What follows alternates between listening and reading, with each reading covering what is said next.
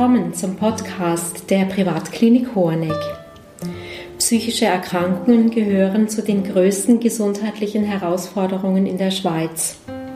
Sie sind sowohl für die Betroffenen als auch für die Angehörigen eine erhebliche Belastung. Gemäß dem Monitoring 2020 von OPSAN, dem Schweizerischen Gesundheitsobservatorium, fühlten sich 15 Prozent der Schweizer Bevölkerung 2017 mittel bis stark psychisch belastet. Und wir schätzen, dass auch viele körperliche Erkrankungen auf Depressionen, Angststörungen und andere psychische Krankheitsbilder zurückzuführen sind. Für eine bestmögliche Behandlung in Psychiatrie und Psychotherapie wird sehr viel wertvolle Forschungsarbeit geleistet und darüber wollen wir heute sprechen. Mein Name ist Sabine Klaus und mit mir am Tisch sitzt Frau Dr. Cosima Locher. Herzlich willkommen, Cosima. Du betreibst, wir können das so sagen, Forschung für die Seele. Und äh, in der Privatklinik Hoheneck bist du seit 2017 als wissenschaftliche Mitarbeiterin tätig. Aktuell forschst du ja an der Universität Zürich und du beschäftigst dich mit einer spannenden Forschung ähm, mit der Wirkung und den Mechanismen sowie den klinischen Anwendungsgebieten von Placebos. Und gleich meine erste Frage, was bedeutet für dich denn Placebo? Mhm. Also erstmal vielen Dank für die Einladung, ich habe mich sehr gefreut. Für mich hat Placebo sehr einen Wandel erfahren, wie ich es verstehe. Ich kann mich erinnern, noch im Studium und für viele vielleicht auch so, ist Placebo per se eine Zuckerpille, die nicht viel wert ist, weil ja da nur Zucker drin ist. Und in meiner Forschung hat sich das Placebo extrem gewandelt, wirklich hin zu einem wertvollen Schatz.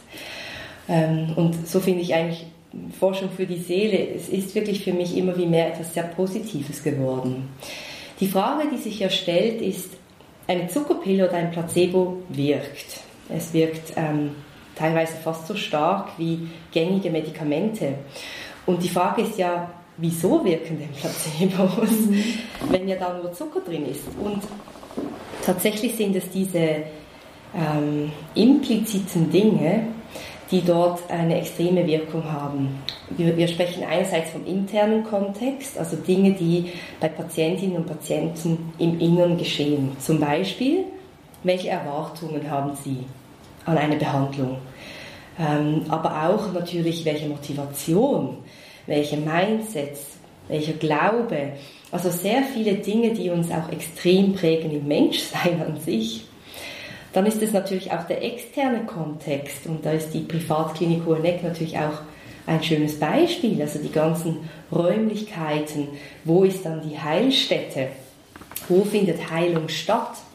Ähm, wie ist das Ritual vom Einnehmen einer Tablette?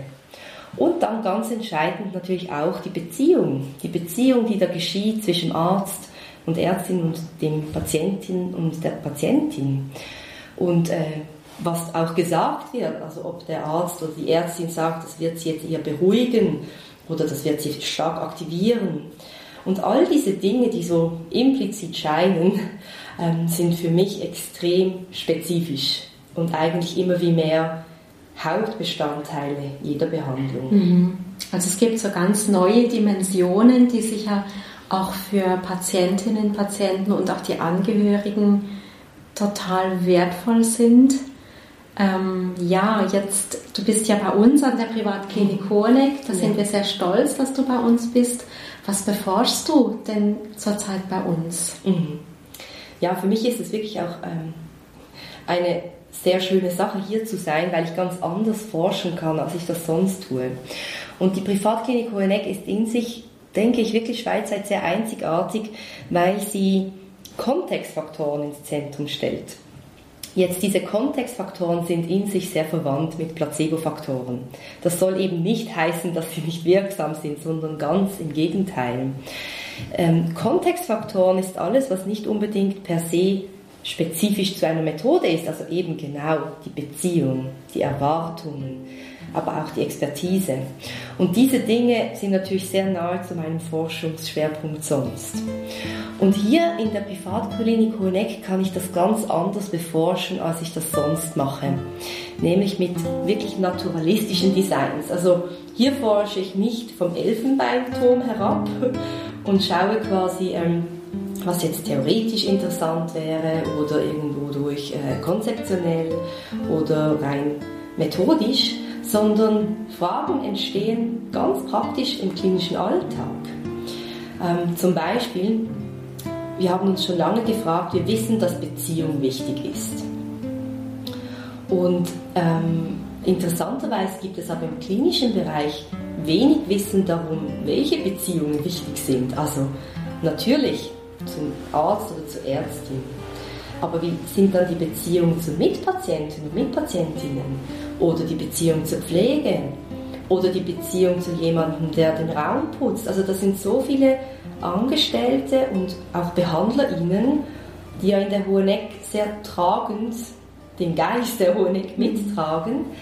Und ähm, wir zum Beispiel untersuchen wir jetzt gerade, welche Beziehungen sind dann prägend und auch entscheidend für den Behandlungserfolg. Und äh, das ermöglicht die Hoheneck, weil eben jeder kleine Bestandteil Teil dieses Kontextmodells ist. Mhm. Und das schauen wir gerade an. Mhm. Und wie, wie, können, wie kann ich mir so eine Forschung vorstellen? Mhm. Wie gehst du da vor? Mhm. Ich habe ein bisschen in der Hoheneck bisher zwei Ansätze. Also der erste Ansatz, den ich auch sehr schätze, ist die qualitative Forschung. Das heißt, ich habe wirklich Interviews, Gespräche geführt mit Patientinnen und Patienten, auch mit Ärztinnen und Ärzten, mit Spezialtherapeutinnen, Pflegepersonal und sie einfach gefragt, was ist dann für sie wichtig in einer Behandlung? Was ist für sie bedeutungsvoll? Wo findet für sie Heilung statt? Und das scheint so ein bisschen eine banale, einfache Frage, aber sie ist natürlich hochkomplex. Mhm. Um, und wir haben das ausgewertet und es war total spannend, weil es geht nicht primär darum, einfach Symptome zu lindern. Es geht eben um viel mehr, was eigentlich eine bedeutungsvolle Behandlung ist. Zum Beispiel ganz häufig, ich habe mich zugehörig gefühlt, ich bin nicht alleine mit meinem Leiden. Oder auch, endlich konnte ich einmal Distanz schaffen von daheim. Also das waren so Dinge, die eigentlich in der Forschung viel zu wenig Aufmerksamkeit bekommen. Mhm. Das ist ein bisschen der erste Ansatz. Und der zweite ist jetzt, dass wir wirklich eine sogenannte naturalistische Studie machen. Das heißt, wir führen Fragebögen durch, ähm, wo wir wirklich schauen, wie ist dann die Beziehung zum behandelnden Arzt oder zur Spezialtherapeutin oder zur Pflege. Und wo wir dann schauen, was für eine Auswirkung hat das wirklich auf die Symptome, auch langfristig.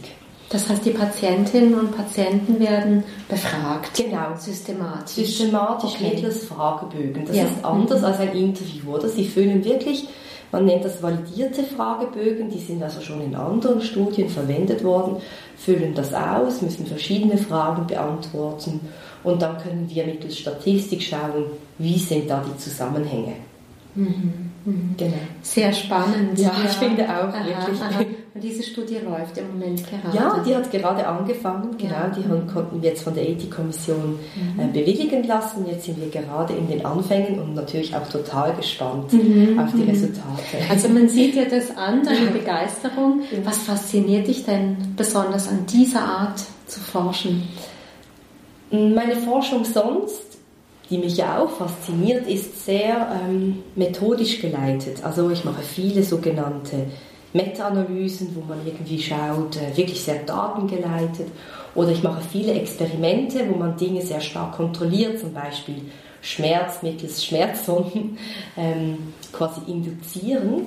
Und so, so sehr ich das schätze, weil es natürlich auch viel Systematik braucht, liebe ich es wirklich hier zu sagen, wir können forschen im ganz naturellen Design und mit Fragen, die sich wirklich ergeben. Also dann kann ich mit jemandem ein Gespräch führen und jemand sagt, oh, das wollte ich schon lange wissen und plötzlich wird mir bewusst, ah, hier ist eine totale Wissenslücke, das hätte ich nie gewusst, wenn ich nicht in Austausch getreten wäre mit, ähm, mit den Leuten, die hier arbeiten und wo man mir auch blinde Flecken aufzeigt, wo ich auch merke, aha, meine Ideen, die ich manchmal dann habe in der Forschung, haben einfach auch ihre begrenzte Realität, äh, also sind manchmal nicht ganz umsetzbar. Mhm. Und das liebe ich wirklich, immer wieder dieses Justieren.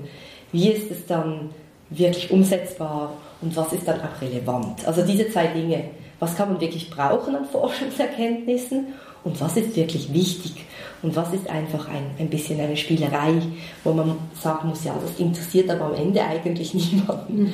Und das ist mir ein Anliegen, dass ich meine Forschung so gestalten kann, dass sie bedeutsam ist, mhm. weil dann empfinde ich sie auch als für mich, äh, ja, irgendwie erfüllend. Mhm. Genau. Und wertvoll. Ja. Ja. Wie kannst du denn äh, diese Erfahrungen und Erkenntnisse, die du hier bei uns sammelst, für deinen eigentlichen Forschungsschwerpunkt Placebo nutzen? Mhm. Mhm. Also ich kann vielleicht ein, zwei Beispiele geben. Gerne. Also ähm, es ist zum Beispiel so, dass ein Teil meiner Forschung, Placebos haben ja sehr viel, denkt man, mit Täuschung zu tun. Also per se denkt man ja bei Placebos daran, dass man Patientinnen und Patienten täuscht weil sie meinen ja, dass sie ein aktives Medikament bekommen. Und es gibt ganz viele Bestrebungen jetzt, dass wir Patientinnen und Patienten gar nicht täuschen müssen. Also wir können ihnen zum Beispiel offen sagen, das ist jetzt ein Placebo. und dann erzählen wir ihnen, weshalb das aber dennoch wirken kann. Also wir sind dann, wir führen wirklich aus, Placebos sind aber sehr, sind eben mehr als eine Zuckerpille. Und wir erklären ganz fest, warum wir glauben, dass Placebos dennoch wertvoll sind. Und das heißt, in meiner Forschung ist zum Beispiel ganz wichtig, dass wir Patientinnen und Patienten ehrlich und gemäß ethischen Richtlinien aufklären. Das heißt, ich schreibe mir immer ein bisschen auf die Fahne, wir müssen Patientinnen und Patienten ganz transparent aufklären, was wir tun. Nicht nur im Bereich von Placebos, sondern auch in der Therapie. Und dann kann ich das hier zum Beispiel besprechen mit Stefan Büchi oder auch sonst beim Mittagessen. Und dann kann mir jemand sagen, ja, aber wenn wir jetzt einen sehr schwer depressiven Patienten haben, der hat gar nicht die Kapazität, all diese Informationen aufzunehmen. Der kommt hier hin und sagt, ich möchte jetzt, dass es mir besser geht, es ist mir eigentlich egal, warum tut etwas oder ich möchte etwas tun. Und da bekomme ich so ein bisschen eine Demut zu erkennen, ja, wie wertvoll und gut eigentlich konzeptionelle Ideen sind und wie sie eben doch auch begrenzt sind. Und das erfahre ich hier immer wieder. Oder zum Beispiel ähm, haben wir hier gesehen, ähm, diese Medikarten, die wir eingeführt haben. Da war die Idee, wir nutzen ein Ritual bei der Verschreibung von Medikamenten. Und dieses Ritual ist so, sonst vergibt man ja einfach Medikamente, man sagt, das ist eine Verschreibung, das ist das Medikament und fertig. Und aus der Placebo-Forschung zum Beispiel wissen wir ja, wie wichtig ein Ritual ist. Also das Medikament gezeigt bekommen vom Arzt oder der Ärztin, das Medikament zu schlucken, das mehrmals täglich zu tun. Und hier in der Hoheneck hatten wir zum Beispiel die Gelegenheit zu sehen, aha, wir können das einbauen in den klinischen Alltag. Wir können zum Beispiel, haben wir dann Medikarten entworfen. Das sind diese Karten, die, die sehen, also sind sehr schön gestaltet genau. gell, für unsere Zuhörerschaft. Genau. Sind sehr schön gestaltet und ähm, sie sind beschriftet mit einem Text über die Wirkungsweise des Medikamentes genau. und bieten aber auch noch Platz, wo Patientinnen und Patienten ihre eigenen äh, Beobachtungen und Wahrnehmungen notieren können. Genau. Und ähm, bei den Medikarten, die die Ärztinnen und Ärzte haben, sieht man das Medikament noch. Ja. Und ich bin jetzt die ganze Zeit ein bisschen, merke ich selber am, du hast mich ja gefragt, welchen Einfluss die Hoheneck auf meine Forschung hat. Mhm. Und ich merke, es ist aber auch umgekehrt ähm, wie meine Forschung hier in der, ich kann das gar nicht so auseinanderhalten. Mhm. Es ist beidseitig. Meine Forschung wird beeinflusst durch die Hoheneck und die, die Hoheneck beeinflusst meine Forschung. Und ich merke, dass es da wie verschwimmt und bei den Medikarten ist das ein gutes Beispiel. Ich komme von Seiten Placebo-Forschung, weiß, aha, das Ritual ist entscheidend. Wiederum in der Hoheneck ist das Bestreben, Medikamente so effektiv wie möglich zu machen und da kommt es wie zusammen und wird wie so eine Synergie. Und die zeigt sich zum Beispiel für mich in diesen Medikarten sehr. Weil sonst sehen Patientinnen und Patienten nicht, wie diese Pille aussieht. Oder die Ärztin oder der Arzt, der verschreibt das einfach am Computer. Genau, die ja. werden das dann, das wird dann übergeben genau. im Stationsbüro ja. oder bekommen die Patienten dann die Medikamente genau. und das Medikament wird dann eingenommen. Genau, aber das, es ist fast einzigartig, dass überhaupt die Ärztin oder der Arzt zeigt, sehen Sie, so sieht dieses Medikament dann aus, das Sie bekommen. Ähm, dieses haptische auch und dieses visuelle. Oder eben, wie du ähm, gesagt hast, Sabine, dass sie auch informiert werden über die Wirkweisen und Nebenwirkungen, aber nicht in der ganzen Packungsbeilage, die ja eben zum Beispiel häufig für sehr äh, beeinträchtigte Patientinnen und Patienten wirklich überfordernd ist, sondern in Kürze. Also all diese Dinge sind praktisch relevant, aber sie sind eben auch aus Sicht der Forschung extrem interessant, weil sie einen Booster-Effekt haben. Mhm. Also sie machen ein Medikament, das wirkt, möglicherweise durch die aktive Aktivierung von Placebo-Effekten noch wirksam. Mhm. Das heißt, für mich ist es immer von beiden Seiten her extrem spannend hier. Mhm. Mhm. mhm. Mhm. Genau, das bedeutet auch, wenn diese Kontextfaktoren, wie du sie beschrieben hast, wenn wir die alle berücksichtigen, kann es sein, dass sich durch das in Bezug auf Medikamente die Medikation verändert. Ja, ich denke. Und ich finde, das ist auch das, was mich immer wieder fasziniert. Placebo-Effekte finden sich nicht nur in der Zuckertablette, sondern erstens mal finden sie sich in unserem Alltag. Also es gibt zum Beispiel eine Studie, wenn ich weiß, dass meine, zum Beispiel wenn ich eine Fachkraft bin, ähm, die äh, im Service für, für, für Putzen zuständig ist, dann werde ich ähm, mich fitter fühlen, wenn ich weiß, dass diese Arbeit auch auf meine Fitness einen Einfluss hat. Also es wird mich irgendwie bestärken in dem, was ich täglich an körperlicher Arbeit tue. Ähm, also das heißt mhm. ganz im Alltag, im praktischen Alltag, aber dann auch ähm, natürlich eben bei jedem Medikament. Und das ist, was ich, was ich wirklich auch finde, was wir viel stärker nutzen sollten, wo die Hoheneck total äh, fortschrittlich ist. Also eben, Medikamente ändern sich, wenn man sie anders sieht, wenn man nicht sieht, das ist ein passives Geschehen, ein, Medika ein Medikament wird einfach geschluckt und fertig, sondern nein, alles von Anfang an, wie das Medikament verschrieben wird, welche Erwartungen ähm, die Ärztinnen und Ärzte haben, wie die Patientinnen und Patienten dazu eingestellt sind, wie sie das Medikament schlucken.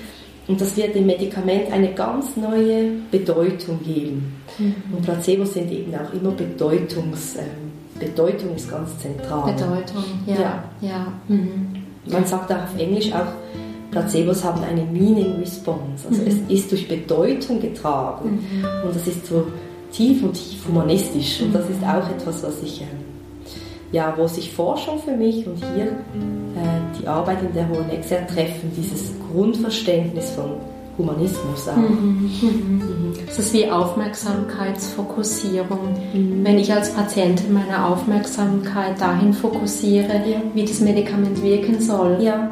dann kann es sein, dass es passiert. Genau, mhm. und es, es, gibt mir einen aktiven Part, das finde ich auch so schön. Ich bin plötzlich involviert. ja, genau.